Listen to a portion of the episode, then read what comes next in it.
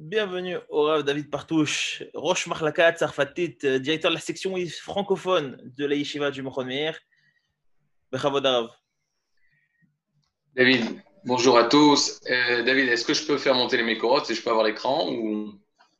Euh, oui, vous pouvez en partager en bas, comme vous avez l'habitude. Bien Bonjour à tous, merci à toute l'équipe organisatrice de cet événement particulier. Je sais que c'est pas difficile, c'est pas, c'est un lapsus révélateur. C'est pas facile d'étudier le jour de, Tisha B'Av pour plusieurs raisons. On est dans le deuil. D'étudier la Torah, des, fois, ça emmène à Simcha. Mais notre but, c'est justement de comprendre ce jour particulier. C'est ce Moed. Moed, c'est appelé, on fait pas les tachanounim, on fait pas les supplications parce que cette, ce jour-là de Tisha B'Av est appelé Moed. Moed, c'est une fête. Parce qu'on sait que dans le futur, ça sera une fête de Géoula, une fête de liberté. La fête de la Géoula Shlema, la fête de la liberté parfaite. Maintenant, tant que c'est pas un Moed, on a un travail à faire de façon à transformer ce jour-là en jour de joie. Alors, pour, pour faire que ce jour de joie, ce jour devienne un jour de joie, il faut comprendre quelle est la difficulté de ce jour, quel est le deuil de ce jour. Alors on va essayer de voir plusieurs mécorotes, plusieurs sources pour essayer de comprendre. On est euh, le jour de Tisha B'Av, on lit ce qui a été écrit par le prophète Jeremia, par le prophète Jérémie, qui est le Sefer Echa, le livre des lamentations. Le Sefer de Echa a été écrit à l'époque euh, avant et euh, pendant la destruction du premier temple par le prophète Jérémie, et il exprime la souffrance d'Israël, il s'exprime l'exil, la destruction du Beth il exprime aussi la destruction de Jérusalem. Et c'est comme ça que le texte commence. Regardez le premier verset. Ici, on a le premier verset de Echa qui dit Echa Yashva Badad, Aïr Rabati Am. Echa, on peut traduire en ivrite, en franc, c'est l'ivrite peu utilisé puisque c'est une source euh, de, nos, de nos prophètes. Echa, ça veut dire Er, comment? Comment Yashva Badad? Yashva Badad, elle est assise, Badad seule, à Irabatiam. Cette ville était euh, énormément peuplée. De quoi on parle? Bien sûr, on parle de Jérusalem. Jérusalem qui était surpeuplée, elle était le centre du monde. Les, même les goïms, les non-juifs venaient rendre visite à Jérusalem. Jérusalem, c'est une ville exceptionnelle au niveau international. Et en particulier pour l'homme Israël, le Beth Amikdash, le temple de Jérusalem était construit, c'est là-bas où on faisait le service. Et, cette ville qui était surpeuplée, qui était survisitée, qui était remplie de touristes du monde entier qui venaient se ressourcer à la source de Jérusalem, de Yerushalayim, se trouve maintenant, après la destruction du premier temple, après la, conquête des, Babyloniens de Nabucodonosor, se trouve maintenant dévastée et seule, Badan. Bon, c'est vrai qu'on a une année particulière, on comprend exactement ce que ça veut dire bidoud. Bidoud, c'est le confinement, tu te retrouves tout seul, tu ne peux plus être en relation avec la famille, avec euh, les amis, tu, tu, te retrouves dans une situation de seul, de, de, euh, de solitude. Echa, nos Chachamim se posent la question, est-ce que vraiment Echa veut dire comment? Est-ce que Echa viendrait du mot Er, qui veut dire comment en ivrite Et donc, ce serait la question, comment, comment est-il arrivé que cette ville s'est retrouvée toute seule, dévastée? D'autres Chachamim disent non, Echa, c'est un mot qui veut dire ah, c'est un cri, et ah, ah. Et on, marque sous une forme euh, hébraïque la forme Echa, mais c'est un cri de souffrance. En fait, quand le prophète dit Echa, c'est un cri de souffrance. Ah, cette ville est assise toute seule, solitaire. Mais on retrouve le mot Echa dans le Sefer de Varim. Le mot Echa a déjà été prononcé pour la première fois par Moshe Rabbeinu. Nachon, vous savez qu'en effet, avant Tisha B'Av, on lit le Sefer Dvarim, on commence le cinquième livre de la Torah pour pouvoir euh, lire les remontrances que Moshe et que Moïse va dire à tout le peuple d'Israël. On est 40 ans, on était déjà 40 ans dans le désert, toute la génération qui est sortie d'Égypte est morte pendant le désert, et on s'apprête à rentrer en Eretz d'Israël. Mais avant de rentrer en Eretz d'Israël, Moshe se tourne vers les nouvelles générations pour pouvoir lui rappeler toutes les fautes de ses ancêtres, de ses pères, et pour pouvoir que la nouvelle génération apprennent des erreurs de ses ancêtres pour pouvoir construire l'État d'Israël dans toute sa perfection et sa pureté et sa sainteté. Le mot, un des mots que Moshe, que Moïse va utiliser dans la Torah pour exprimer justement les difficultés qu'il avait à diriger le peuple d'Israël, va être ce mot-là, Echa. Echa qui veut dire donc, on a dit, où, comment, ou un, un, signe de souffrance. Et regardez qu'est-ce que dit Moshe Rabbeinu. Il dit Echa esa levadi. Comment pourrais-je, comment moi je pourrais porter vos, réprimandes, vos difficultés, vos exigences, etc. C'est-à-dire qu'on voit que Moshe Rabbeinu, qu'est-ce qu'il, de quoi il les difficultés qu'il avait par rapport au peuple d'Israël durant toute cette période du désert, et il crie à la fin de sa vie, Echa, ah, comment ça a été difficile de supporter toutes vos demandes? Alors, qu'est-ce qui est bizarre?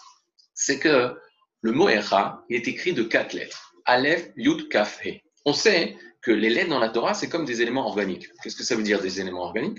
Des éléments organiques, ça veut dire que c'est, on sait qu'Akadosh Borou crée avec des lettres. il y a une puissance très particulière dans les lettres. Lorsqu'on rentre dans le monde euh, profond de la Torah et de ce qu'est la Torah, le monde a été créé par des lettres. Les lettres de la Torah sont créatrices. Les paroles sont créatrices, les mots sont créateurs. Et lorsqu'on voit ces quatre lettres, Aleph, Yud, Café, alors il faut savoir que s'il y a un autre mot composé de ces mêmes lettres, même si on a des voyelles différentes, mais composé de ces mêmes lettres, alors forcément que ce mot-là a un rapport direct avec le, mot qu'on recherche. Et je vous donne un exemple très simple. Ici, dans notre cas, on a le mot Echa. Echa, il est prononcé Echa en fonction des voyelles, mais les quatre lettres sont Aleph, Yud, Kaf et Or, ces quatre lettres, elles sont retrouvées pour la première fois où dans la Torah Mais C'est très simple. La première fois dans la Torah, elles, appellent, elles, apparaissent sous les formes de Ayeka. Où es-tu? Quel est ce mot-là, Ayeka Ce mot-là, ça a été le premier mot que Hachem, Akadosh Bokhu, a utilisé pour s'adresser à Adam et Isha, à Ish et Isha, à l'homme et la femme qui étaient au Gan Eden, après la faute. C'est-à-dire, une fois que Adam, Adam et Isha, ou Ish et Isha, l'homme et la femme avaient fauté, lorsqu'on était au Gan Eden, alors Akadosh Bokhu va les chercher et il va poser la question Ayeka, où es-tu? Comme on dirait en hybride aujourd'hui, en hébreu aujourd'hui, on dirait Efoata, où es-tu? Ayeka. Et lorsque euh, Kadosh recherche l'homme après la faute, c'est cette question qu'il lui pose. Et donc il y a un rapport très très très lié entre d'un côté Echa, le mot que le prophète euh, Moshe ou le prophète Yermia ou Jérémie crie par rapport à Israël, comment comment c'est possible? Mais ah ah, il crie un cri de difficulté et de souffrance, et le même mot qui a été utilisé par Akadosh Baruch Ayeka, où es-tu? Maintenant, regardez le pasouk. Le pasouk, le verset dans la, dans la Torah, il dit, Vaïkra au numéro 3, au numéro 3, là, on est au Gan Eden.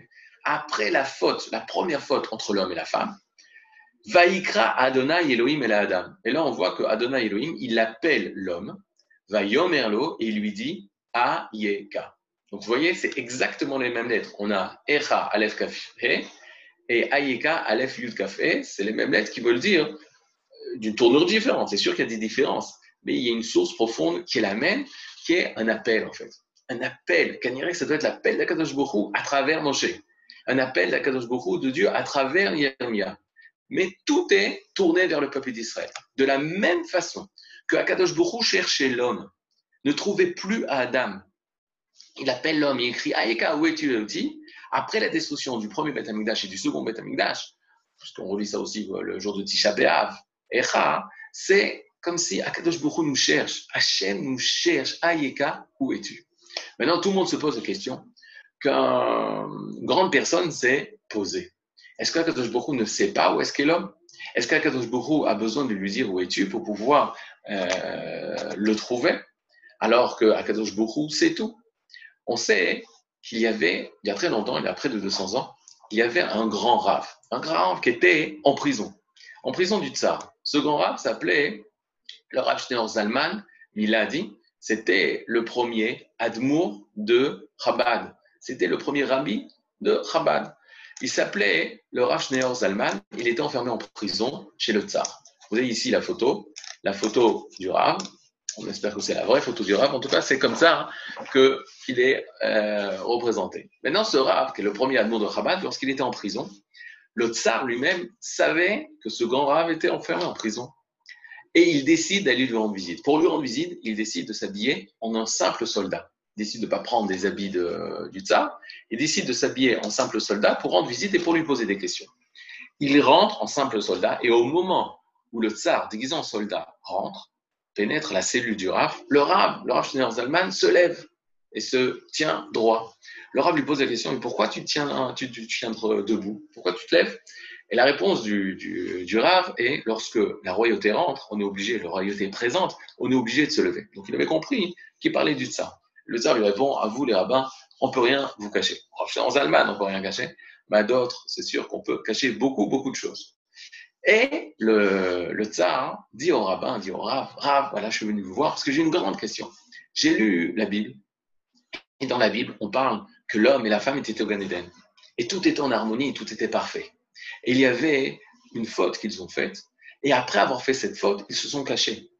Ils se sont cachés à tel point que la Kadosh que Dieu a dû les chercher. Et lorsqu'il les a cherchés, il a crié Ayeka, où es-tu, où es-tu?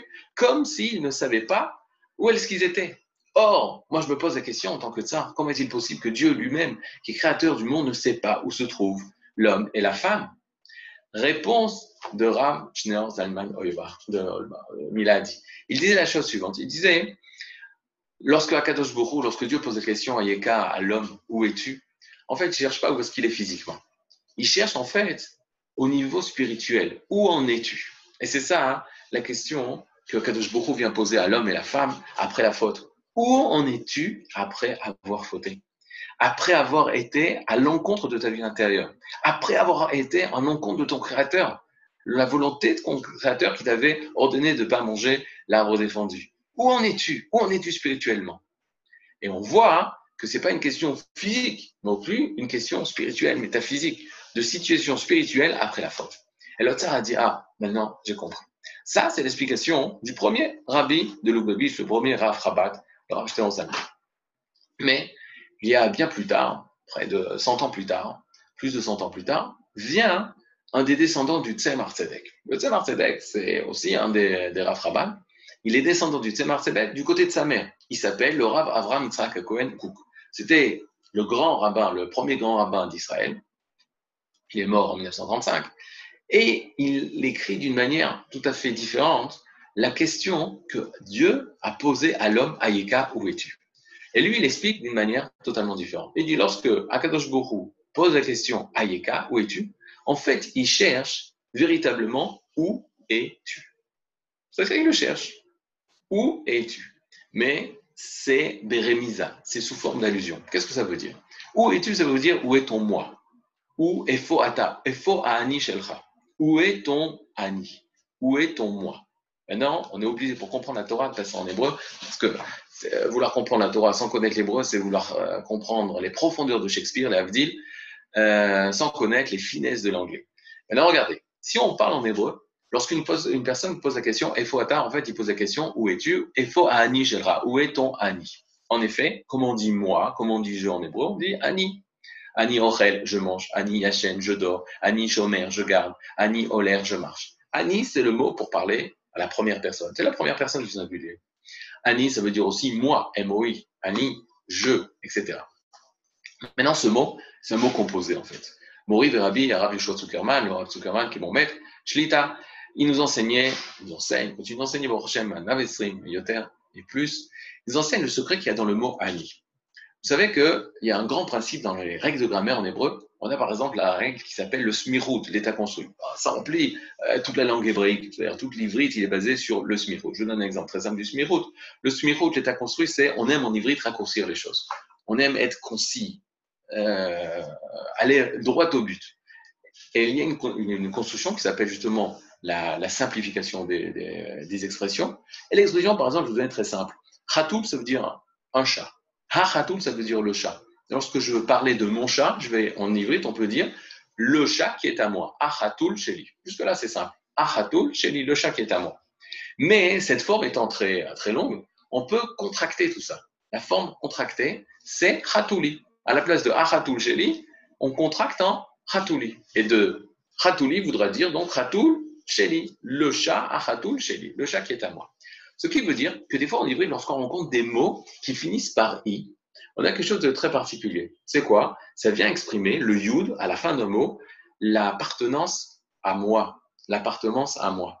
Khatouli voudra dire mon chat, Pili voudra dire mon éléphant, Sifri voudra dire mon, euh, mon livre, Béni voudra dire mon fils, etc., etc. Donc on voit que la forme i dans les mots, pas dans les verbes, mais dans les mots, parle à l'appartenance à moi. Or, qu'est-ce que tu découvres Que la première personne du singulier, lorsqu'on parle en hébreu, on dit Ani, Ani. Or, on retrouve aussi la forme I à la fin de ce mot Ani. Ce qui voudrait dire que c'est aussi un état construit. Que le mot Ani, qui veut dire moi, je, est aussi un état construit. Mais un état construit de quel mot? C'est très simple. Lorsqu'on ouvre le mot Ani, on découvre le secret. De la même façon que j'ai ouvert le mot Khatouli en Ahatul Sheli, Ani, lorsque j'ouvre ce terme, alors je découvre que c'est Ha'an Sheli. Ha'an Sheli. Han et Ha, slicha, Ha étant la première, euh, l'article définit le, An Aleph Nun, qui est un mot qu'on va découvrir quelle est sa définition, et Sheli qui est à moi. C'est-à-dire qu'on dit Ani, dans la conscience hébraïque, la conscience de la Torah, dans la conscience euh, juive, lorsqu'on dit Ani, on dit le An qui est à moi. Le An qui se réfère à moi. Or, ce qu'il faut découvrir maintenant, c'est quoi? Quelle est la signification du mot An? Aleph Nun. En ivrite, le mot An veut dire makom, veut dire endroit. Lorsqu'on dit euh, vers quel endroit tu vas, on dit pas Efo à Taoler, on dit les An à Taoler, vers quel endroit tu vas. Dans le Tanakh, le mot An apparaît sous la forme, sous l'identification de endroit makom. Ce qui veut dire que lorsque l'homme juif dit Ani, dit je, dit moi, il est en train de dire Ha'an Sheli, c'est qui moi? C'est l'endroit qui se réfère à moi. Donc il ne parle pas de lui, il parle de l'endroit. C'est-à-dire quand moi je dis je, je parle d'un endroit. La question c'est vraiment l'endroit de qui L'endroit de qui qui se réfère à moi L'endroit de lui, d'Hachem, d'Akadosh Borou. D'endroit d'Akadosh Borou. Qu'est-ce que ça veut dire? Ken, que chaque personne, lorsqu'il va utiliser le mot Ani, il est en train de dire, en fait, c'est quoi moi, mon être, mon essence, c'est l'endroit de lui, l'endroit du divin. Et à chaque fois que mon être est capable de dévoiler le divin, alors il a le droit de dire Ani. Tant que je, si, Shalom, je ne dévoile pas le divin, je dévoile pas, je réalise pas la volonté divine à travers moi, les projets divins, les idéaux divins, les actes divins, les volontés divines à travers moi, je perds en quelque sorte la possibilité de dire Annie, moi. Je me retrouve plus, je suis plus moi-même. Et c'est pour ça qu'après la faute, l'homme s'est euh, euh, séparé ou, s'est fermé en tant qu'endroit du divin. Il s'est fermé au divin et donc il ne peut plus dire Annie. Et c'est ce que remarque le Rav Kook. Après que Dieu lui pose des questions, Ayeka et Foata, où es-tu? Il ne répond pas l'homme. Il sera incapable d'utiliser le mot Annie parce qu'il est plus Annie, il est plus soi-même, il est plus moi. Pourquoi? Parce qu'avoir fauté, c'est aller à l'encontre de mon moi, de mon Annie, de mon être. Parce que mon être doit être celui qui poursuit le divin en lui. Et si je ne réalise pas cette fonction-là, alors je perds mon Annie et je ne peux plus utiliser Annie.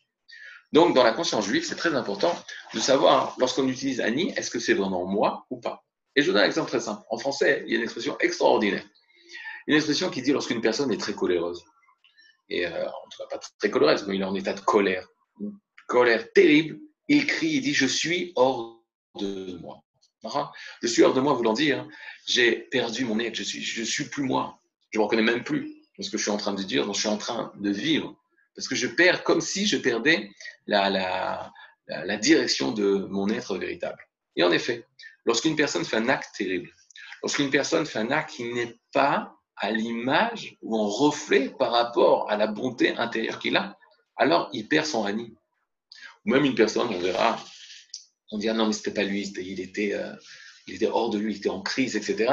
Il perd son ani. Et c'est exactement ce que Kadosh Borou fait remarquer à l'homme. Et attends, je te reconnais plus. Je traduis du côté d'Akadosh Borou, je ne peux plus me réaliser en toi. Tu me laisses plus me réaliser en toi. Et donc, d'après ce cri-là, d'Akadosh Bourou de Ayeka, on est en train d'exprimer que Hachem cherche l'homme pour pouvoir se réaliser à travers lui. Il y avait un Admour qui avait des élèves, un grand rave qui avait des élèves, et qui voulait essayer de faire sentir à ses élèves ce sentiment-là de recherche qu'Akadosh Bourou nous recherche. Il avait exprimé ça hein, par euh, un exemple très simple. Il dit, imaginez-vous des enfants qui jouent à cache-cache, jouent au marboï. Et lorsqu'ils jouent à cache-cache, il y a, c'est le tour de Shimon. Shimon commence à compter, il compte 1, 2, 3, 4, 5, 20, 30, 40, 50, et il crie, ça y est, je commence à vous chercher, j'arrive. Et lorsqu'il commence à chercher ses amis, alors que tous ses amis étaient en train de, jouer à cache-cache avec lui, alors il cherchait en train, il cherchait un, il ne trouvait pas, il ne trouvait pas, dix minutes passent, un quart d'heure passe, il ne trouve personne. Au bout d'une heure, deux heures, la nuit tombe, il ne sait pas ce qui se passe, parce qu'il les cherche, il crie, Ayeka, Efoata, Efoata. En fait, le dit, ça fait bien longtemps que ses amis, entre guillemets, ont abandonné le jeu, ils sont rentrés chez eux. Et ils l'ont laissé tout seul, tout seul, en train de les chercher. Mais eux, ça fait bien longtemps qu'ils ont quitté le jeu. Et Sora voulait faire sentir un petit peu pour essayer de comprendre. Quand Kadosh Boko Ganiden nous a cherché, en fait, nous, on avait quitté le jeu, on n'était plus là, on était, on allé se cacher et on, a, on a voulu éviter que Hachem nous trouve. Ça, c'est l'expression de la faute. La faute va être une action qui nous met en écart par rapport à lui, qui nous met loin de lui. Et lorsqu'on est loin de lui, au même moment, on perd Annie. On perd l'expression de, mon être qui s'appelle Annie. Maintenant, on aimerait euh, mieux comprendre. Que veut-il donc dire euh, lorsqu'on parle de cette recherche-là, cette recherche de la Marichon, et ça revient aussi à l'époque du destruction du Beth et destruction du temple. Alors pour regarder ça, regardez, donc ici vous avez un petit, schéma, la question de Ayeka. On a Rav Zalman qui pense où est-ce que tu en es dans ce monde Après, euh, spirituellement, après cette faute-là, où est-ce que tu en es Et il y a le Rav qui dit Efo Ani Shelra, où est ton Ani Où est ton Makom Moi, Hachem, je te cherche. Et en fait, cette question-là, elle doit tout le temps être dans notre conscience. Le Baal Shem Tov avait un élève qui lui a posé la question Rav, où est-ce que est Dieu Je cherche Dieu, je cherche Dieu. Et le Rav de répondre Hachem sera là, là où tu le laisseras passer. C'est la, même idée. Là où tu laisseras passer dans ton être, là où tu dévoileras les idéaux divins, là où tu verras la volonté divine, c'est là où tu pourras le rencontrer. Il a fait. Maintenant, cet être-là, ce Adam, en fait, il a été créé d'une manière tout à fait particulière. Alors regardez, dans les psukim de la Torah, alors quand on parle de Adam Arishon, contrairement à toutes les autres créatures, il y a une énorme différence. L'énorme différence est la suivante. Vaïvra Elohim et Adam Betzalmo. Vaïvra Elohim et Adam Betzalmo. L'homme a été le seul qui a été créé à l'image divine. Les animaux n'ont pas été créés à l'image divine. Les, euh, les, les minéraux n'ont pas été créés à l'image divine. Les végétaux n'ont pas été créés à l'image divine. Rien n'a été créé à l'image divine. La seule être, la seule créature, c'est l'homme. Maintenant, quand on parle de l'homme, on parle de l'humain, de l'humain général, pas seulement le Israël, pas seulement l'égoïme, mais l'humain dans toute sa grandeur. Maintenant, il explique. La Torah nous dit Betselem Elohim bara oto. C'est à l'image de Elohim qu'il a été créé, Zahar bara. Là aussi, encore une, particularité, c'est qu'il a été créé à l'image de Elohim. Que veut dire d'être créé à l'image de Elohim? Être créé à l'image de Elohim, ça veut dire être à l'image des forces divines, des forces spirituelles. Il y a énormément d'expressions encore, de significations qui ont été données. Selem Elohim, ça veut dire, le, le Rambam dira, il est doté d'un intellect. Il était doté d'un intellect, contrairement aux animaux, contrairement aux minéraux végétaux. Il arrive à comprendre les choses profondes. Et c'est ça qui lui a donné aussi la parole. Donc là, une grande particularité de l'homme. Une autre particularité de l'homme, c'est qu'il a été créé avec le libre arbitre. Le libre arbitre a été donné uniquement à l'homme. La liberté de choix entre le bien et le mal, entre euh, la droite et la gauche. Toutes ces choses ont été données seulement à l'homme, alors que les animaux n'ont pas de libre alors que les végétaux n'ont pas de libre ou quelque chose de très, très, très, très réduit. Par contre, l'homme, lui, est libre. Et c'est ça qui fait allusion au mot Elohim. Tselem Elohim veut dire, en fait, l'homme a une liberté, a une, possibilité de de, choisir. Et par conséquent, il a une certaine liberté, comme Elohim, comme Dieu, comme le divin, qui est libre. À ce point-là, il ressemble au divin. Maintenant, de quelle manière cette liberté s'est exprimée? Cette liberté s'est exprimée qu'à l'intérieur de lui, il avait Zachar ou Nekeva. Zachar Nekeva, c'est le côté mâle et le côté femelle, le côté féminin et côté masculin, qui après a été divisé en deux êtres. Le côté masculin va être représenté par Ish, le côté féminin va être représenté par Isha. Donc, qu'est-ce qu'on a On a quelque chose de très spécial? On a vu une perfection de départ, une perfection dans l'homme, qui était à la fois masculin et féminin. Ensuite, il va avoir une construction de la partie féminine, qui va devenir Isha. Et ce qui va rester dans l'homme va être la partie masculine, on va l'appeler Ish ou Adam. Cet homme-là, avant cette séparation, a été créé par, non pas par la parole. On sait que l'homme, Akadosh Baruch a créé le monde par sa parole. Vayomer Elohim. On trouve des psukim pour créer la lumière, par exemple. Vayomer Elohim Yor. Elohim a dit que la lumière soit et la lumière fut. C'est-à-dire, qu'est-ce qu'on voit Que Elohim a prononcé des lettres pour pouvoir créer les choses, les minéraux, les végétaux, les animaux. Le seul être qui a été créé par deux créatures distinctes, par deux actions distinctes, c'est l'homme. L'homme, le corps a été créé à partir de la nature, à partir de Adama, c'est pour ça qu'on l'appelle Adam, à partir de la terre. Mais sa vie, elle n'a pas été créée à partir de la parole. Elle a été créée par une étape avant la parole, qui est le souffle divin. Alors regardez, Vayitzer Adonai, je suis au numéro 5, Vayitzer Adonai Elohim et Adam Afar Mina Adama. Donc Dieu a créé l'homme à partir de la poussière de la terre. Or, la terre, elle avait été créée à partir de la parole de Dieu.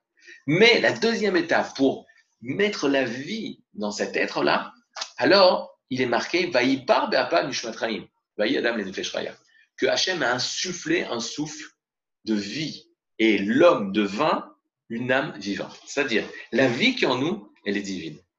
Elle est divine. Le Zohar dira Man de Nafar, le Nafar. Le Zohar dira ce qu'il a insufflé en lui, c'était lui, c'est de lui, c'est d'Akadosh Baruch À quoi le, Midrash raconte À quoi la chose ressemble? Au souffleur de verre. C'est quoi le souffleur de verre? On, on, a, c'est le souffleur de verre qui a une, tige en fer. Il va prendre une boule de verre qui est chaude, qui est, encore euh, euh, malléable.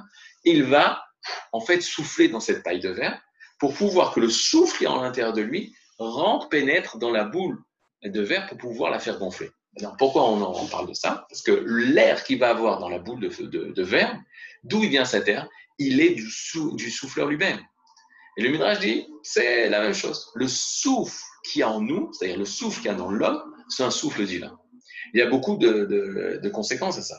Le souffle divin, c'est-à-dire qu'on a une force de parole, une force de dibour, une force de dire des mots qui vont créer, qui vont faire des choses. Regardez la psychologie aujourd'hui, elle donne une grande, grande, grande, grande partie une grande force à ce dibour, à cette parole-là. Attention, ces paroles, quoi dire? Avec la parole, on peut se libérer, avec la parole, on peut créer, avec la parole, on peut avancer, on peut construire, etc. La force de la parole.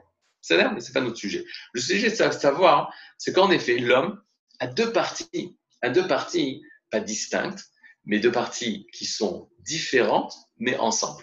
Une partie du côté matériel, c'est la partie du corps que l'homme a été créé à Famina Adama, comme la Torah nous dit, elle est des parties créées à partir de la poussière de la terre mais une partie divine, une partie de roi, de, de, de, de, souffle divin qui est en nous.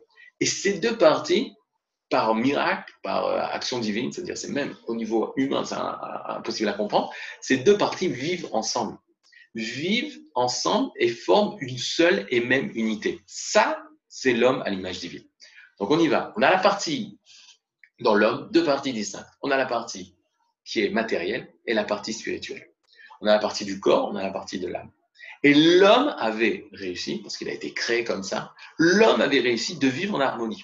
En harmonie, c'est deux mondes. D'un côté, le monde spirituel, d'un côté, le monde matériel.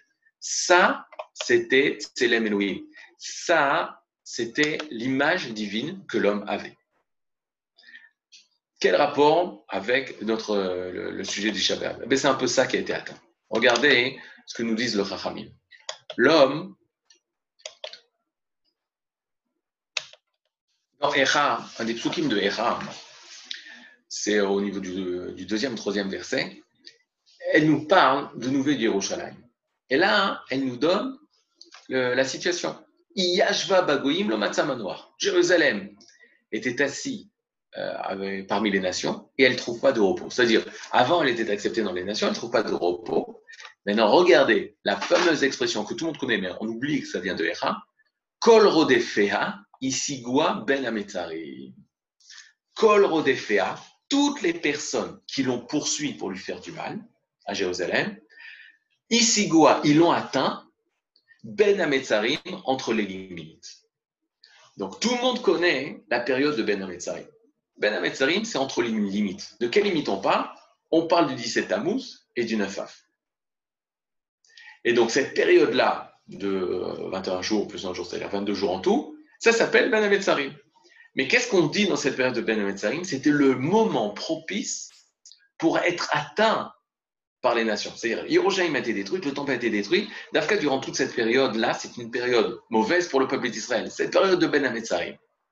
Donc, d'après le pshat du verset, d'après le sens simple du verset, cette période qui s'appelle Ben est une mauvaise période pour le peuple d'Israël. C'est là où Yerushalayim a été détruit, c'est là où le temple a été détruit, le premier, le second. Mais regardez, qu'est-ce que dit le, Baal Shem Tov? Le Baal Shem Tov relie le, le d'une manière sod, d'une manière secrète ou d'une manière d'une manière, euh, manière sous les, allusions des mots. Il dit, regardez comment c'est marqué, Rodefea. C'est quoi Rodefea C'est Rodfim Ota. Tous ceux qui poursuivent elle. Et c'est la manière, comme on a vu tout à l'heure, en semi de contracté. Mais le Baal Shem Tov disait, il faut séparer le mot Kol Rodef Ya. Kol Rodef, toute personne qui poursuit Yudke, c'est un des noms de Dieu.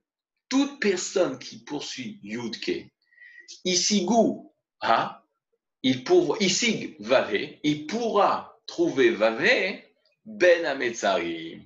Il pourra trouver Hachem dans cette période. C'est-à-dire que le Baal Shem Tov, il retourne cette période d'une période mauvaise, d'une période de deuil. Il fait c'est dafka dans cette période que tu vas pouvoir rencontrer Hachem.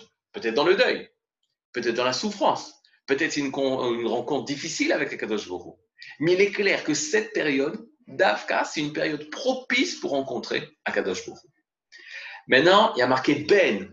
Entre ces deux choses, tu vas rencontrer Akadosh Baruch Alors moi, je vais, essayer de comprendre. Est-ce que c'est ces deux choses pour rencontrer entre ces deux choses? Ben, C'est très simple. Ces deux choses, le Rami nous dit, c'est le 17 Tammuz et le 9 Av. Entre ces deux événements, alors tu vas rencontrer Hachem. Moi, ce que je vais essayer d'expliquer, de, quel est, nous, à notre niveau, comment je vais pouvoir rencontrer entre ces deux, entre ces deux valeurs qui sont les 17 Amos et 9 Af. Pour comprendre ça, pour savoir ça, il faut savoir qu'est-ce que représente 17 Amos et 9 Af. Pour comprendre ça, c'est très simple, on a une Mishnah. La Mishnah dans ma Maseret Ta'anit, la Mishnah de Ta'anit, nous explique qu'est-ce qui s'est passé le 17 Amos et qu'est-ce qui s'est passé le 9 Af. Alors regardez le texte. Le texte est clair, simple. Chamishad Varim, je suis au numéro 18. Chamishad Varim, et où est avotenu, Beshima Asar Betamuz, Vechamisha Betisha il y a cinq choses qui sont passées à nos pères le, 5, le, 17 Tammuz, et cinq choses, cinq événements se sont passés à nos pères le 9 Av. C'est-à-dire, qu'est-ce qu'on voit? D'abord, au niveau des événements du peuple d'Israël, on a cinq d'un côté le 17 Tammuz, cinq d'un côté pour le 9 Av. C'est-à-dire Donc, on dirait y a un rapport entre les deux dates. Ce n'est pas seulement des dates de, de Havelut, ce n'est pas seulement des dates de deuil, mais les deux dates expriment cinq choses. Donc, il y a un équilibre. C'est-à-dire et il explique, la Mishnah nous dit, Le 17 Tammuz, c'est le jour de la destruction des tables de la loi. Moïse, revenant du Sinaï pour nous donner les tables de la loi, 40 jours après avoir reçu la Torah, il découvre que l'homme Israël est en train de faire le vaudor et il va détruire les tables de la loi. Boutalatani ou Batalatamid a été annulé, le deuxième événement a été annulé le sacrifice perpétuel. Un sacrifice qu'on faisait le matin et l'après-midi, le soir, l'après-midi euh, vers la soirée, le matin et en soirée, le matin et en soirée, et euh, c'était tous les jours. Korban c'était manière perpétuelle. Et à cause justement des, des, destructions du temple, a été arrêté là le, sacrifice perpétuel. Le troisième événement, Ve'ovkea Air, a été percé la ville, c'est-à-dire on a détruit la euh, la muraille de Jérusalem. Et à cause de ça, ils ont pu, nos ennemis, pénétrer la ville de Jérusalem et arriver à détruire la ville, à brûler le temple. Sarah Fapustemo Torah. Il y a eu un, soldat grec ou romain qui a, tué, qui a brûlé le Sefer Torah, qui a brûlé un Sefer Torah dans un village, il est venu, il a brûlé le Sefer Torah. Veimit Selem Et on a mis une statue dans l'enceinte du temple. Donc on y va. Cinq événements. Destruction des, des, des tables de la loi, cessation du korban, du sacrifice perpétuel, le percée dans la muraille de Jérusalem, un soldat goy a, brûlé un Sefer Torah et on a mis une, euh, une idole à l'enceinte du temple, à l'intérieur du temple de Jérusalem. Ça, c'est ce qui est passé le 17 Tammuz. Le 9 Av, la Mishnah nous dit Betisha Be'av, Nixar Le 9 Av, c'est le jour où a été décrété que nos pères ne rentrent pas en Eretz Israël on va expliquer, c'est à cause de la faute des explorateurs. C'est je voit que l'homme Israël ne veut pas rentrer en Israël. Il va les punir et il va dire, à cause de ça, toute la génération qui est sortie en Égypte, qui avait plus de 20 ans, ne rentrera pas en Eretz Israël. Il mourra dans le désert. Ce 9 av a été le jour de la destruction du premier et du second temple. Venil et la ville de Bétar, la ville de Biter la ville de Bétar, là où s'était enfermé dans le dernier combat euh, la révolte de Bar Korba en tête avec euh, Bar Korba, ils vont être écrasés par euh, l'empereur Adrien dans un combat ultime et ça va être ça va la destruction de la ville de Bétar, de, de Bar va se passer aussi le 9 av. Venechecha à. Et on a labouré la ville de Jérusalem, ce 9 av, là aussi, en réaction par rapport à la, à la révolte de Bar Korba. Donc là aussi, on a cinq événements le 9 av, des événements beaucoup plus forts. L'interdiction, le, décret, le décret ou la punition à la, suite de la faute des explorateurs que l'âme Israël qui est sorti d'Égypte ne rendra pas en Eretz Israël, destruction du premier et du second temple, quatrième événement, la défaite de Bétar, et on laboure le temple de Jérusalem, on laboure le, ce qui restait de Yerushalayim, en réaction par rapport à la révolte de Bar Korba. Et la Mishnah dit cette phrase très connue, Mishenir nas av C'est pour ça que lorsque commence Av, on diminue la joie. Donc c'est clair, on a deux événements, le 17 Tammuz et le 9 Av. Ces deux événements-là, ils ont euh, chacun cinq événements marqué, qui ont marqué le deuil. Maintenant, venez réfléchissons ensemble quelle est la particularité du 7 Tammuz et 9 Av C'est quoi les différences? C'est quoi les points communs? Alors, points communs, c'est les points de, malheur. 17 Tammuz, il s'est passé un malheur. On a détruit l'étape de la loi. Mon a détruit l'étape de la loi. 9 Av, c'est passé un malheur. Le premier malheur, je parle. Interdiction entre en Israël. Ce qui est intéressant, c'est que la Mishnah ne parle pas des fautes. Pourquoi il y a eu ce malheur? Elle ne parle pas des fautes. Elle parle de la conséquence de la faute. Mais on sait très bien que le, malheur d'avoir dissocié, les, détruit l'étape de la loi, comme Moshe a fait, c'est à cause du Chet la faute du vaudor. Le neuf av, c'est à cause de quoi? De Chet Ameraglim, de la faute des explorateurs. Lorsqu'on se pose la question, quelle est la pire des fautes? Est-ce que c'est Chet la faute du, du ou la faute des explorateurs? Alors en général, lorsqu'on pose la question des personnes euh, qui connaissent la Torah, qui ont lu la Torah, qui connaissent le, sujet, ils répondront ben, d'un côté, on a Chet Egel. La faute du Vaudor, c'est la faute de la Vodazara, de l'idolâtrie. De notre côté, on a Chet Ameraglim, la faute des explorateurs. La faute des explorateurs, c'est dire du mal de la terre d'Eretz Israël. C'est dire du Lachonara. Qu'est-ce qui est plus grave? Alors, d'une manière très simple, ils répondront ben, Chet Egel. Chet Egel, c'est beaucoup plus grave. C'est beaucoup plus grave que de dire du mal de Israël, de la terre d'Israël. Or, on voit qu'au niveau de la c'est pas ça. Pourquoi? Parce que le 17 Tammuz, quand tu lui poses la question, entre le 17 Tammuz et le 9 Av, qu'est-ce qui est plus grave? Le 17 Tammuz ou le 9 Av? Alors la réponse, elle est claire. Le 9 Av, il est beaucoup plus important, beaucoup plus dur, il est beaucoup plus triste que le 17 Tammuz. Or, la Mishnah vient de nous dire que le 9 Av, pourquoi on fait le 9 Av? À cause du premier événement. Le premier événement était la faute des explorateurs. Les explorateurs sont partis en Eretz d'Israël, ont refusé en revenant, ont euh, affaibli tout le peuple d'Israël en disant il ne faut pas entrer en Eretz d'Israël. Et à cause de ça, on a eu le Nafar. Et à cause de ça, on a eu ce jour, ce décret d'interdire les Juifs qui sont sortis d'Égypte de rentrer en Eretz d'Israël. Maintenant, il faut essayer de comprendre, c'est quoi la différence? D'abord, une différence assez intéressante. Près à Hegel, comment s'est passée la faute du Vaudor? La faute du Vaudor, on est euh, près de 40 jours après la montée, après avoir entendu les paroles de les dix commandements, les dix paroles au Sinaï. Moshe doit monter au Sinaï pour recevoir l'étape de la loi de Kadosh Baruch Mais là, c'est passe quelque chose de bizarre. C'est quoi? C'est que Moshe ne revient pas. Moshe, alors qu'il aurait dû venir au bout de 40 jours, il met du temps à revenir. Boshesh, Boshesh Akavana, il devait, il, il, met du temps à venir, et le Ham Israël s'impatiente. Parce qu'il s'impatiente, il va forcer Aaron à essayer de faire d'intervenir, et ils vont demander aux hommes, aux femmes, aux enfants, etc., de l'or. Non, euh, le euh, rajoute ça et ils vont sortir, ils vont créer le veau d'or, ils vont servir le veau d'or, parce qu'ils vont penser que Moshe ne reviendra plus. Donc, qu'est-ce qu'on voit ici? On voit l'impatience de la part du peuple d'Israël, que, étant donné que Moshe n'est pas là, n'est pas venu, il faut tout de suite faire quelque chose. Il faut remplacer Moshe Rabbeinu. Et là, on décide de faire, et on fait mal, et on fait le veau d'or.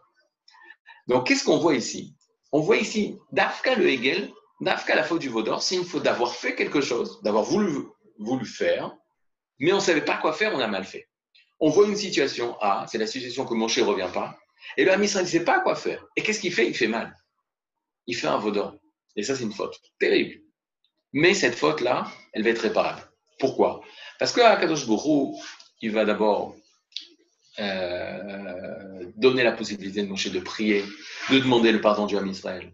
Moshe va attendre 40 jours et ensuite encore 40 jours. Le premier Loul monte au Sinaï pour demander le pardon, la Slicha d'Akadosh Borou. Hachem, Dieu va nous pardonner le jour de Kippour, le 10 Tishrei, 40 jours après les filotes, les prières de Moshe Rabbeinu. On reçoit le deuxième table de la loi. Et ensuite, on va construire le Mishkan pour réparer aussi la faute du Vaudor. C'est-à-dire qu'on voit que la faute du Vaudor, c'est Vaudor, c'était cap on était capable de réparer ça. On a reçu le pardon d'Hachem. On est capable de réparer ça. Par contre, les Meraglim, c'est une faute un peu, un peu, totalement, pas un peu, beaucoup différente. C'est quoi la faute? Chet Meraglim, c'est Hachem nous dit rentre en Eretz Israël et nous on veut pas. Et nous on fait pas. Chet Egel, c'était Hachem nous dit rien. On veut faire et on fait mal. Chet Meraglim, la faute des explorateurs, Hachem nous dit non, il faut rentrer en Eretz Israël. Et nous on dit non, non, non, non, non on rentre pas en Eretz Israël. Parce qu'on ne sait pas comment ça va se passer. Ça va être difficile de construire Israël. Ça va être difficile de faire des guerres. On ne sait pas qu'est-ce qu'il va avoir. Alors on évite de faire. Et on pourrait se poser la question qu'est-ce qui est pire? Qu'est-ce qui est pire? Une personne qui va faire, qui veut faire, mais il fait mal, ou la personne que parce qu'il ne sait pas faire, il ne va pas faire. Ce serait peut-être le sujet entre Chet à Hegel et Chet à Meraglim.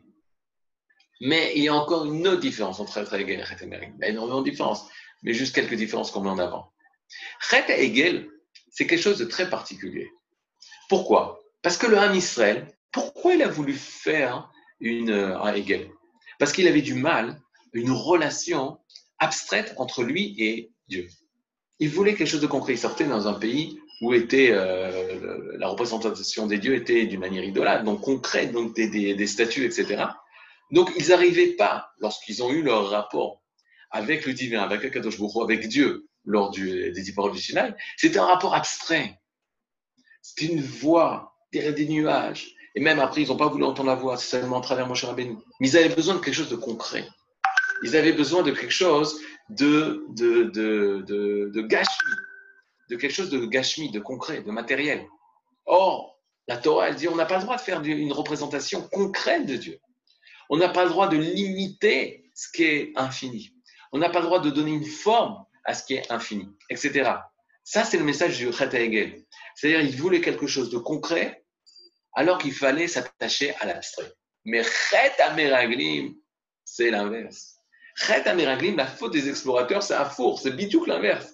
Hachem vous dit, rentrez au pays, dans un pays où vous allez construire un État, vous allez faire une, euh, construire un État, un peuple, une nation concrète. Assécher les marécages, c'est concret. Construire des villes, c'est concret. Faire des guerres, c'est matériel. Faire tourner une économie, c'est matériel. Faire euh, l'agriculture, c'est matériel. Et là, l'homme Israël, il faute en voulant rester dans le spirituel. En rester dans le spirituel, avec Moshe, dans le désert, avec la Torah, euh, sans avoir besoin de manger, on avait de, cultiver la terre, on avait la manne, sans besoin de, de travailler, d'acheter des habits, les habits étaient préservés. Tout le monde matériel était mis de côté pendant la période où on était dans le désert. Et lorsqu'Akadosh vous dit, maintenant vous allez rentrer dans la vie matérielle concrète de ce monde, alors c'est quoi la faute des explorateurs C'est qu'on préfère être spirituel. Et on voit deux ksavot, on voit les fameux Ben Ametzarim. Ben Ametzarim, tu veux Rodef Yudke? Tu recherches Yudke? Alors tu trouveras Vavke. Ici, Vavke, tu trouveras le nom d'Hachem. Vavke, c'est la deuxième partie, c'est la réalisation. Mais Ben Ametzarim. Pour être ça, il faut que tu sois Ben Ametzarim. C'est quoi Ben Ametzarim? Chet Hegel, qui représente la volonté de Gashmi ou de matérialité. Chet Ameraglim, qui représente la volonté que du spiritualité. Et là, Kadosh Bourou, il crie. Il dit, mais c'est seulement quand tu emmèneras la spiritualité dans la matérialité que tu pourras rencontrer Yud C'est-à-dire que nous, le Ham Israël, on n'a pas été créé pour être dans la nature au niveau naturel, comme les animaux, comme les minéraux, comme les végétaux. Mais non plus, on n'a pas été créé pour être des malachim qui sont que spirituels et pas concrètement qui se réalisent dans ce monde. Et là, le Ham Israël, il est ben à Metzarim. Le Ham Israël, il est ben les ben. Il est sorti des Metzarim. Il est sorti de Mitzrayim, c'est les mêmes lettres. Il est sorti, il a fait cette sortie justement pour dépasser les Metzer. Le médecin, la limitation, c'est soit quand tu es dans la matérialité. Alors c'est clair que tout le monde peut comprendre que quand on n'est que matériel, que naturel, c'est sûr qu'on est limité. Mais même quand tu es un ange, quand tu es que spiritualité, tu es malach, là aussi tu es limité. Pourquoi? Parce que tu n'es pas libre. Le seul être qui a été créé pour joindre les deux, Ben Ametzarim, c'est celui qui est Yotze Mitzrayim. C'est celui qui est sorti des Metzarim. C'est celui qui est sorti du monde qui a été fermé. Ça, c'est l'âme Israël. L'âme Israël qui est là en train de joindre et la Rouchaniut et la Gashmiut, et le Gouf et la Neshama. Comme on a dit au départ, c'est Elohim. C'était Gouf et Neshama, cette liberté-là qui nous a été donnée de faire le ribour, de faire le kesher, de faire le lien. Donc tu veux, si nous on veut rencontrer le divin, c'est seulement en étant Gouf, en étant Neshama, pas Gouf, ni en étant que Neshama, en étant Neshama, Bagouf. L'âme dans le corps, l'âme qui se réalise dans ce corps-là. Et l'âme, elle veut se réaliser dans ce corps. Et c'est une erreur de penser que l'âme, elle est heureuse lorsqu'elle est euh, seulement euh, dans, les, euh, dans les sphères célestes. Et, on n'est pas des malachim. On ne veut pas être des malachim. On est des mehalchim, ceux qui marchent, ceux qui réalisent. Et c'était c'était dans cette période d'Ektsavot, où Edom, lui, c'est lui qui va détruire. Edom, lui, il a une amira, il dit d'une manière très claire, on peut pas, on peut pas être Shamaim Baaretz. On peut pas être le ciel dans la terre. On peut pas lier ces mondes. C'est impossible de lier. D'où est-ce qu'on sait ça? Alors on sait ça hein, du texte de Bereshit. Alors vous allez voir le texte de Bereshit. Bereshit, si on ne connaît pas Bereshit, c'est, euh, on ne peut pas comprendre la suite. Alors regardez qu'est-ce qui s'est passé. Ah, juste avant, il y a une question de Nathanaël Padvo. Nathanaël, shalom. Ken. Euh, mais, avant, vous avez la question, vous l'avez en bas dans Q et R. Alors, mais avant la faute du Vaudor, on avait réparé la faute de Adam Arishon, alors qu'après cette faute, on est redescendu de nouveau dans la faute de Dom, de conséquences beaucoup plus importantes spirituelles qu'en faute des explorateurs. Il a fait. Bon, d'abord, euh, la question est que ça, je résume. Il y a marqué dans ma de Shabbat. D'abord, on reconnaît un élève du Mahon Mir. C'est des euh, les bonnes questions. Euh, il y a marqué comme ça dans ma de Shabbat que le peuple d'Israël qui s'est tenu au Sinaï, Pascal Zouamata, sa souillure la souillure du serpent depuis Adam Rishon, donc c'est euh, l'impureté qui arrivait après la faute de Adam Rishon, elle a été réparée. C'est-à-dire que lors du, euh, du Torah, du don de la Torah, on avait réparé la faute de Adam et Ish, euh, Ish de l'homme et de la femme. C'est pas dans rêve, c'est Ish Veisha, l'homme et la femme. Maintenant, regardez bien. donc, on dit, l'erreur, la faute des explorateurs, elle est moins importante que la faute de Reta Egel. Plus Reta Egel, ça vient détruire la réparation de la faute de l'homme et de la femme. Alors c'est beaucoup plus, euh, plus, euh, plus grave, la faute du vaudor. Il faut faire attention à une chose, c'est que la euh, Ishveisha, Ishveisha, Reta Egel, c'est comme Ishveisha. Ça veut dire quoi? C'est très grave, mais c'était presque évident qu'on allait faire ça. C'est ce que je dis là. C'est-à-dire que c'était, les, les Mekoubalim disent c'était presque inévitable. C'était sûr que ça allait fauter. C'était sûr qu'on allait fauter. C'est-à-dire retrouver, d'ailleurs, on, retrouve les mêmes mots. Il y a marqué euh, qui Moshe Boshesh Lavo, Moshe il tarde à venir. Et dans Ish Veisha, on trouve Velo Boshashu. Ils étaient et nus. Velo Boshashu, ils n'avaient pas de honte. Et c'est quoi leur faute? C'est d'avoir mangé trop rapidement l'arme Etzada Tovara au lieu d'avoir mangé d'abord Etzachaim. C'est-à-dire, eux aussi se sont précipités. Cette précipitation, c'est le Mais c'est pas bien. Tu dois réparer à cause de ça. Mais c'est une volonté d'Afka dans la réalisation. Mais c'est une erreur dans la réalisation. Mais ça, c'est presque inévitable. Par contre, quand Akadosh Baruch te dire de rentrer en Eretz Israël, alors que tu as toute cette spiritualité, alors ça, c'est fauter contre ce pourquoi hein, tu es venu sur terre. Tu es venu pour réaliser. Tu n'es pas venu pour rester dans le monde des âmes. Alors je reprends. Lorsqu'on est dans Cheta Hegel, c'est presque inévitable parce que c'est comme un enfant qui vient de naître. Moi, je me rappelle pas que mon fils, quand il est né, la première des choses qu'il m'a dit, euh, papa, tu peux m'emmener Magmara C'est-à-dire, pourquoi il va pas dire une chose comme ça? Parce qu'il vient de naître. La première des choses qu'il m'a demandé, c'est manger. Anir à Eve, je suis affamé. C'est Pseder ou c'est pas Pseder? Ben oui, c'est comme ça. C'est sûr qu'il va avoir une chute c'est sûr qu'il va avoir une chute et Mais il y a une chute parce qu'il y a des gens qui veulent faire, qui veulent agir, qui veulent construire. Ça, c'était Ishveisha. Ils veulent manger, etc. Ils veulent connaître. Mais il fallait faire d'abord précéder le Etzachaim. Mais ils veulent faire. Mais ils ont mal fait. Alors ils vont réparer. Mais là, il y a une faute beaucoup plus grave. C'est je veux même pas être. Je veux même pas être. Ça, c'est pire que ça. C'est un peu comme, Shalom, euh, une personne qui, euh, qui fait du mal. C'est-à-dire, la Torah, elle doit le punir, euh, elle est passible de mort. Mais tu une personne qui veut se suicider, veut même pas vivre. Vous vous rendez de la gravité? C'est encore beaucoup plus grave que ça. Alors, c'est sûr qu'il faut être normal, qu'il faut être dans le bien, etc., dans euh, recevoir la volonté d'Hachem et de réaliser ça. Mais il y a une faute qui est pire que l'autre. Les Tisha c'est pire. C'est-à-dire, c'est une destruction, c'est euh, étape douce. Maintenant, regardez euh, le texte où on trouve ça, parce que c'est Edom. Bah, sauf, nous, on subit l'exil de Edom. L'exil de Edom, c'est donc Esav, Esav ou Edom. Et en fait, Esav, il avait déjà vécu ça, et c'est lui qui va nous détruire, parce que lui, il a cette force-là. Cette force de quoi? Regardez bien. Cette force dans le mal, regardez qu'est-ce qu'il a? On est euh, à la naissance de, de, Esav. À la naissance de Esav, c'est-à-dire avant la naissance de Esav. On est par Toldot, on est Vélé, Toldot, Yitzhak ben Abraham, Abraham Yitzhak. Donc on a euh, la naissance de Yitzhak, le descendant de Abraham, donc on a Abraham, Yitzhak, il va avoir la femme de Yitzhak, Rivka, qui est enceinte. Maintenant, après de nombreuses prières, Akadosh Borou va permettre à Rivka d'être enceinte. Et là, hein, qu'est-ce qui se passe? Va ta'ar Rivka ishto. Donc euh, Rivka, hein, elle est vatar, c'est-à-dire elle, euh, va concevoir, elle est encore dans son ventre, elle va tomber enceinte. Rivka, va abanim bekirba. Et là, va yitrotsetsu abanim bekirba. C'est quoi va yitrotsetsu abanim bekirba Et les garçons courent en elle. Donc nous, parce que c'est décrit par la Torah, on sait qu'à l'intérieur de Rivka, parce qu'on sait aussi la suite, qu'elle va avoir deux garçons, Yaakov et Esav. Mais elle, Rivka, mettez-vous dans la peau de Rivka, si c'est possible, elle, elle est enceinte, elle a, il n'y a jamais eu de nouveau, euh, de jumeaux jusqu'à maintenant, c'est quelque chose de khadash, c'est quelque chose de nouveau. Et là, on voit que quoi? C'est toi, Manim Bekirba. On voit qu'elle sent des forces à l'intérieur. C'est quoi?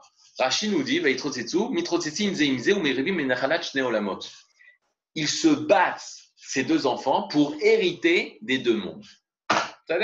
Et le, le Ravash Kenazi, Nifla, elle dit, va tomer imken la mazanori, va teler euh, l'hydroche et Hachem. Va tomer, et elle dit, Rivka, imken, si c'est ainsi, la mazanori, qui est ceci, moi?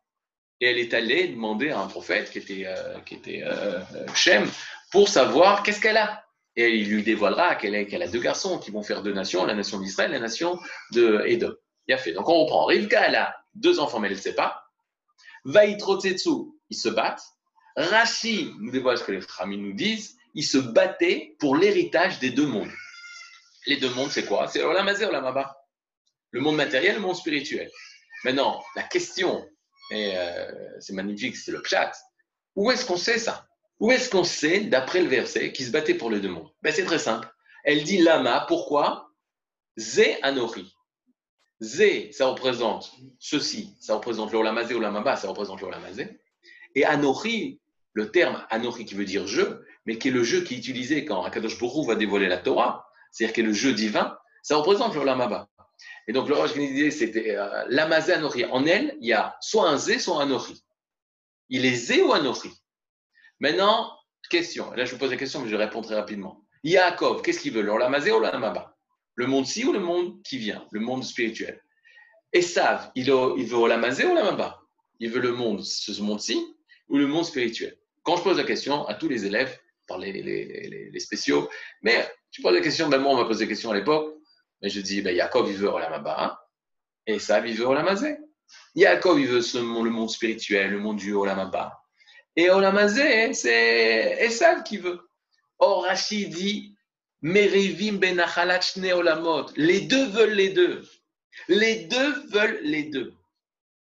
Qui veut Olamazé Olamaba Yaakov. Qui veut Olamazé Olamaba Esav.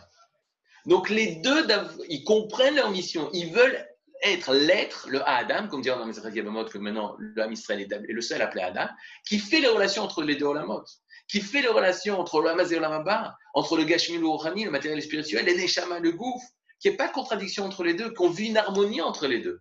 D'accord? Ça, c'est Yaakov et Esav. Mais il va se passer une catastrophe.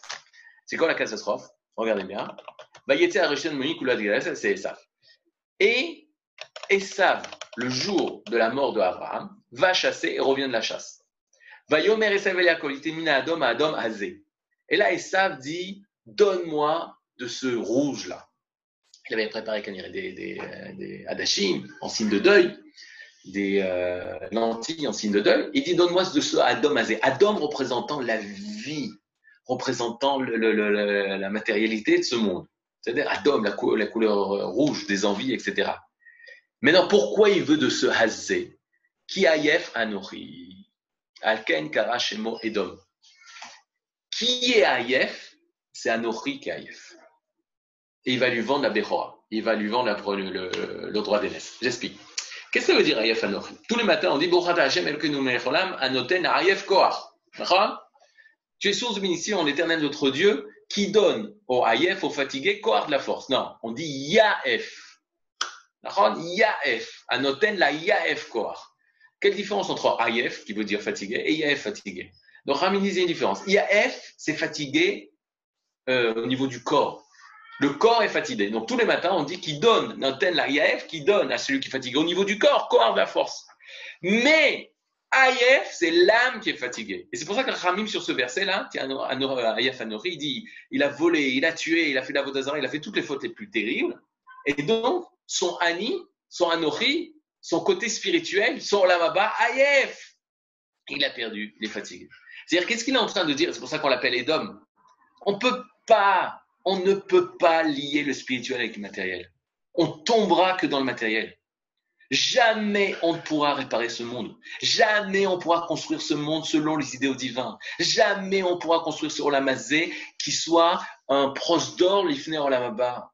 Non, c'est que l'Olamazé. Un jour, peut-être, il y aura une destruction du monde où euh, Dieu se dévoilera et nous sauvera de toutes nos, mauvaises choses. On ne peut être que mauvais, que humain, que naturel, que dans le mal. Ça, c'est Edom.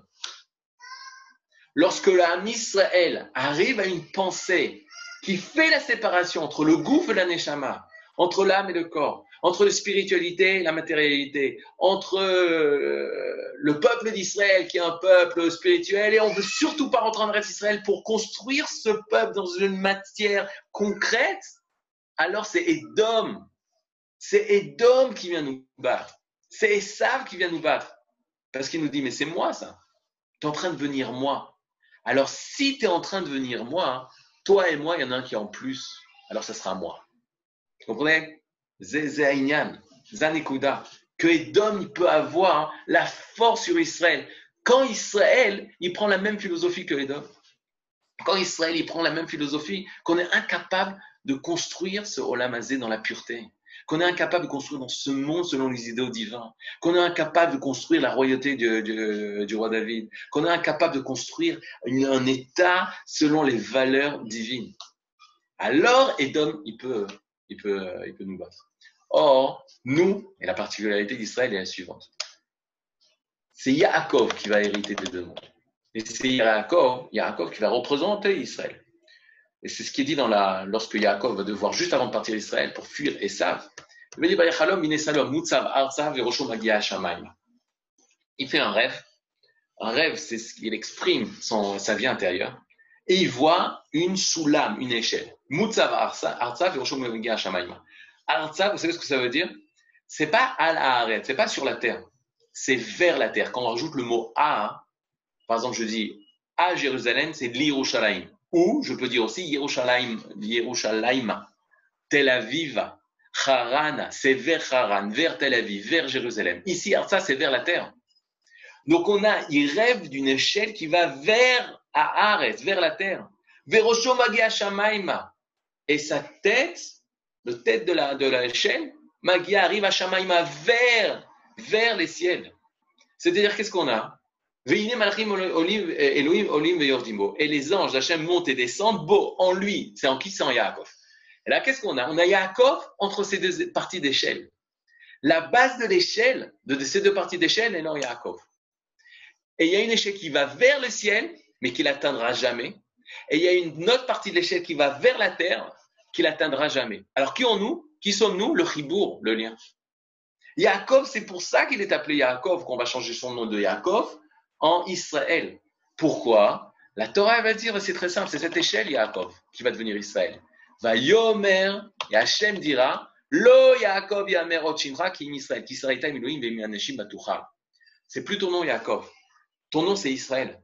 Parce que tu as combattu Elohim Ve'imanashim Batuchal. Elohim Banashim, tu as pu combattre les, forces divines et les hommes. C'est-à-dire, tu n'es ni que Elohim, ni que nature, que, que, que. Et là, tu es le lien entre les lieux. Tu es le lien de l'harmonie entre les deux. Ça, c'est deux valeurs. Dans notre être, quelles sont les personnes qui ont réussi ça? Alors attention, parce qu'on n'a pas le droit d'avoir beaucoup de, de gava. C'est la femme. Pourquoi? Parce que la femme, celle qui n'a pas fauté ni au Hegel, ni au Elle n'a ni fauté ni au Hegel, ni Chet Et je vous dire ça tchic-tchac, parce que là, je vois que c'est bientôt, c'est fini. Désolé. Je finis. Euh, il a marqué lors de la faute des Meraglim, Kadosh Baruch à. Envoie pour toi des hommes. Yatou la nous arrête. Ils visiteront pour nous la terre, etc. Prends un homme de chaque vrai? En fait, il voulait donner lecha. On utilise envoie pour toi. Les da'atra, selon ton avis, toi, Moshe Rabbeinu. Mais moi, Kadosh Baruch je suis pas du tout d'accord d'envoyer des hommes. Pourquoi? Le kliyaka, écoutez bien le kliyaka. Kliyaka, c'est euh, la suite du Maharal de Prague. Il dit, si tu m'avais demandé à moi, chez l'Arlecha Nashim, envoie des femmes. Des femmes, pas des hommes. Parce que les femmes, elles, elles ne vont pas fauter par rapport à Israël, à la terre d'Israël. Elles vont vouloir rentrer en Eretz Israël. Et c'est même ce qui s'est passé. Il y a un mirage qui dit, alors que les hommes sont revenus, et ont pleuré, et ont coup ah, le peuple, il pleure et ils vont de maison en maison pour nous dire regardez ce que Ben Amram veut nous faire, ce fils d'Amram veut nous faire, en parlant de Moshe Rabbeinu. Il veut nous faire entrer en Eretz Israël. On va tous mourir en Eretz Israël. C'est la fin du peuple d'Israël. Et il entraîne une peur au sein du camp d'Israël. Ces douze Meraglim, ils vont de maison en maison. Là, Vatikravna, notre Sélophrade, les filles de Sélophrade, elles s'approchent de Moshe. Le Rabbi Elisha nous enseignait que c'était le même soir de Tisha B'Av. Et s'approche de Moshe Rabbeinu, et Moshe voit des femmes s'approcher de lui elle dit, on a une requête. Et cher nous dit quoi? Des femmes qu'on regarde. Qu'est-ce que, que vous voulez encore? Vous voulez être comme les hommes qui allaient vous plaindre? Vous voulez être comme les hommes qui ne veulent pas rentrer en Eretz Israël? Vous voulez être comme les hommes qui veulent avoir des droits comme les hommes? Alors, les de disent non, nous on veut surtout, mais alors surtout pas ressembler aux hommes. Pourquoi? Parce que nous, on veut notre part en Eretz Israël. Notre père est mort dans le désert, il n'a pas de héritage. Nous, il n'a pas de garçon, on n'a que des filles, on veut hériter en Eretz Israël. Et là, qu'est-ce que Moshe découvre? Et là, il comprend ce que Akadosh Baruch lui avait dit, mais il n'avait pas compris. Il découvre que la femme, elle est pure par rapport à Israël. Elle a un attachement à Israël. Pourquoi? Parce que la femme, c'est dans le Adam, c'est dans l'homme, la partie qui est capable de l'échaber Shamaim Baretz, qui est capable de faire le lien entre le spirituel et le matériel. Elle, elle donne vie. Elle, c'est elle qui emmène la vie, qui amène l'âme du, du, de la source des âmes spirituelle, mais elle réalise ça dans la matérialité. Alors c'est pour ça que Yahushua, quand il va rentrer en Israël, alors il va rentrer avec toutes les femmes qui sont sorties d'Égypte. Elles ne sont pas mortes. Elles sont restées vivantes parce qu'elles appartiennent à Eretz Chaim, parce qu'elles sont Chaim. Et le, le tikkun de Tisha B'Av, c'est tikkun, réparation par rapport à Israël. Par rapport à cette terre-là qui est l'endroit particulier de la rencontre le spirituel et le matériel, et euh, d'écouter Chochmat Nashim Banta Beta, la sagesse d'une femme qui sait construire elle la maison. Si cela devait reposer seulement à l'homme de construire une maison, on n'aurait pas une maison On aurait des plans, on aurait des, bonnes idées, des bonnes choses. Mais pour construire, alors c'est à Bait. Rabbi aussi disait euh, Lokarati et Ishti Ishti et la Beti. Miyamai, Lokarati Ishti Ishti et la Beti. Je n'ai jamais appelé ma femme ma femme, mais je l'ai appelée ma maison. C'est elle qui est constructrice, c'est-à-dire capable de l'échaber Shamaim אז בעזרת השם, שיהיה לנו גאולה שלמה. Amen. Arav, אם יש לך כמה דקות, si vous avez quelques minutes, il y a quelques questions qui ont été posées. vous êtes le dernier מרצה, אז יש לך כל הזמן, אנחנו רואים ש... יש זמן. עד סוף תשעה באב אנחנו ממשיכים איתך, כאילו. Amen. Maintenant, on y va. Euh, deux secondes. Dans le chat, en question-réponse, vous avez des. Mais alors pourquoi nous sommes vulnérables pendant Ben Hametzarim si Ben Hametzarim représente les clients Non, alors justement, parce que nous, on est. Comment ça se fait que c'est un, un, vulnérable pendant Ben Hametzarim Ben, ben Hametzarim, si on doit faire ce tikkun là, on est parce que notre vie, des fois, elle vit euh, d'une côté euh, dichotomique, d'un côté le spirituel, d'un côté le matériel. Je vous exprime ça d'une manière très, très. Euh, c'est un peu simple, mais d'un côté, il y a ce que je donne à Dieu et il y a ma vie. Ça aussi, c'est diviser le spirituel et le matériel. D'accord? Combien t'as donné à Hachem aujourd'hui? Ben, J'ai donné mes tfilotes, mes brachot, même j'ai donné l'argent, et il y a ma vie. En fait, quand on est en train de parler, non, ma vie, elle est, elle est divine. Donc, si on vit cette différence entre le spirituel et le matériel, cette séparation, comme disait le Rav Ziouda, les Avdil, qu'on fait l'Avdallah, Ben Kodesh Lechol. c'est le sujet. Ben Kodesh Lechol et Avdil, Ben Kodesh Lechol. Tu fais l'Avdallah. Le Rav Ziouda, il parlait un petit peu le français. Il disait, Avdallah, c'est euh, différenciation, mais non séparation. Il n'y a pas une séparation entre le Kodesh, le Chol, c'est assourd, ensemble. Non, non, séparez-vous. Il n'y a pas une séparation, une différenciation. Une personne qui confond le Kodesh et le Chol, qui va dire les mathématiques, c'est Kodesh. C'est terrible. Mais faire une différenciation, tu ce que c'est une différenciation C'est dire ça c'est Kodesh, ça c'est Chol. Mais c'est quoi Chol Chol, c'est un mot en hébreu qui veut dire la roule, prendre effet. Le Chol, le profane, ça permet au Kodesh de prendre effet. Comme mon corps. Mon corps, il est Chol ou Kodesh? Il est Chol.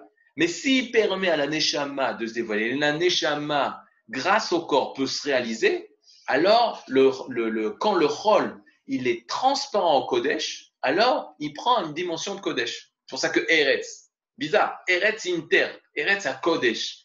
la terre d'Eretz Israël, c'est la terre où elle dévoile le Kodesh, le Saint. Ça, c'est la force de ce rôle-là, un rôle qui est capable d'être euh, transparent au Kodesh. Donc, si on, nous, on vit une, vie séparée, il y a mes kiffs personnels, ma vie personnelle matérielle, et là, ce que je donne à Dieu, euh, j'ai étudié une heure, je peux bien aller euh, kiffer, j'ai étudié la Torah pendant une heure, je peux maintenant aller kiffer et manger un, bon repas. Si tu vis une séparation entre les deux, alors on est vulnérable pendant cette période d'Animitzarim. Si, au contraire, on a réussi à faire la paix, on deviendra fort Ben, ben ça sera une période de joie. Je me rappelle qu'au 17 Tammuz aurait dû être un jour de joie, on aurait reçu la Torah. On a reçu la Torah. Où là, il y avait justement dans cette première Torah, dans ces premières louchot, il n'y avait aucune séparation. C'est-à-dire la matière, c'était la matière que Hachem avait créée. Il avait marqué de son doigt. Après, c'est Moshe. Après, c'est différent. L'étape, deuxième étape de la première étape de l'heure, c'est quelque chose de waouh, la rencontre entre le divin et la matérielle. Ensuite, euh, alors que penser ce qui se passe lors de la journée à l'Eshiva et qui passe de faire la main ni entre. Voilà. Ok, alors que pensez-vous de ceux qui passent la journée à l'Eshiva et qui pensent de faire D'abord, regardez, il y a comme ça. On a euh, le Rav Ziouda disait le Ham Israël, il doit euh, se construire en Eretz Israël. Une personne qui veut construire que la matérialité, donc l'armée, le travail, etc., etc., ils se Une personne qui veut construire que la spiritualité, pas de travail, pas d'armée, pas de route, pas de truc, là aussi ils se trompent. Ben, c'est ce rapport-là. Ce rapport-là.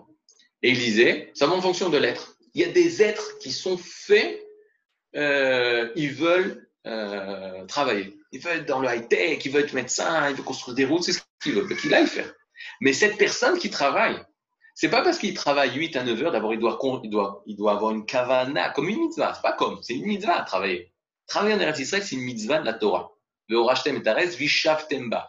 Tout travail en Eretz Israël, c'est une mitzvah. Pas comme quand on est euh, euh, en dehors du pays d'Israël. En dehors du pays d'Israël, c'est pour ramener de l'argent à la maison, pour avoir mieux. Mais si tu es un héritier, par exemple, tu es un héritier, tu pas besoin d'argent. Tu es en France, tu pas besoin de travailler. Tu pas de mitzvah de travailler. Mais en Eretz Israël, même si tu es un héritier, tu as une mitzvah de travailler. Et donc, c'est pas parce que tu travailles toute la journée en train de construire le high-tech d'Israël, tu n'as pas le droit de ne pas être rattaché aux idées de la spiritualité. Il faut que tu étudies la Torah aussi. 4, 5, 6, que tu peux, mais il faut que tu étudies euh, la Torah pour pouvoir justement être une personne qui relie Shamaï Maret. Et même l'inverse.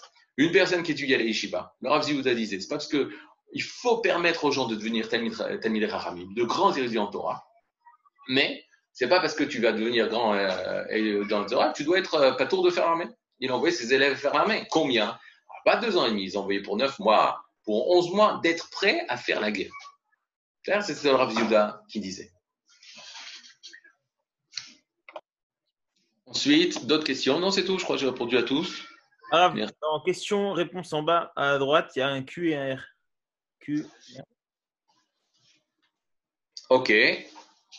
La femme, la femme n'a pas l'obligation d'étudier. Est-ce que nous faisons le tikkun d'une femme, nous recevons enfin le divin de façon naturelle? Par conséquent, le projet du retour d'Israël n'est-ce pas la fin de l'étude de la Torah sous forme musulmane Waouh Alors, je ne sais pas vous avez. Alors, bien fait.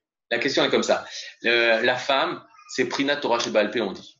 C'est-à-dire, euh, on ne cherchera plus à Kadosh Bokhu dans les livres, mais dans notre nature. Il y a une yann de la Torah chez l'homme. C'est une étude difficile, c'est une étude de couche. Regarde la Gemara. La Gemara, la femme, c'est l'homme aussi, l'étude de la Gemara, l'étude du Talmud pour la femme, ça lui rajoute pas euh, beaucoup d'Irat Shamaim. En tout cas, pas, son Irat Shamaim ne va pas le construire sur l'étude de la Gemara. L'homme, il a besoin de la Gemara. Puisque l'homme, il est justement dans la construction, le bien, le mal, le, le, spirituel, le matériel. Elle, elle lit les choses, elle rattache les choses. La preuve, c'est qu'elle a été créée à partir d'une matière d'harmonie. Elle a été créée à partir de Adam. Or, Adam, il était spirituel et matériel. Tandis que l'homme, ça a été la construction du spirituel avec le matériel. C'est comme ça qu'on a créé l'homme. C'est-à-dire que l'homme, il a une, plus difficulté à, à vivre cette, cette, harmonie entre le spirituel et le matériel. Gouf et Neshama, l'homme et le corps. Tandis que la femme, elle a été créée à partir d'une créature qui est Adam, qui était créée corps et âme, qui était à l'image divine. Donc elle, elle vit l'harmonie, elle est dans l'harmonie.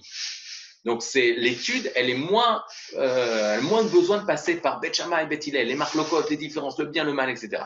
C'est une étude plus naturelle. Et tu verras hein, que la femme, elle n'a pas besoin d'étudier parce qu'il y a elle a besoin d'étudier à cacheroute, elle a besoin de choses, mais pas une étude, elle a besoin de savoir. Mais c'est pas s'attacher à l'étude comme l'homme a de se battre pour pouvoir sortir le émettre.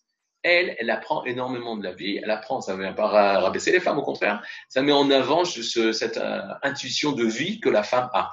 Et c'est pour ça, quand est-ce qu'on découvre ça? Beth Mashber. Quand il y a une crise, on ne sait pas quoi faire. Bizrut, bizrut, nashim tzatkaniot, mitzrayim. C'est par le mérite des femmes méritantes que c'est sorti d'Égypte. C'est quoi? Ils avaient un mérite comme ça, les femmes? Non, elles ont agi.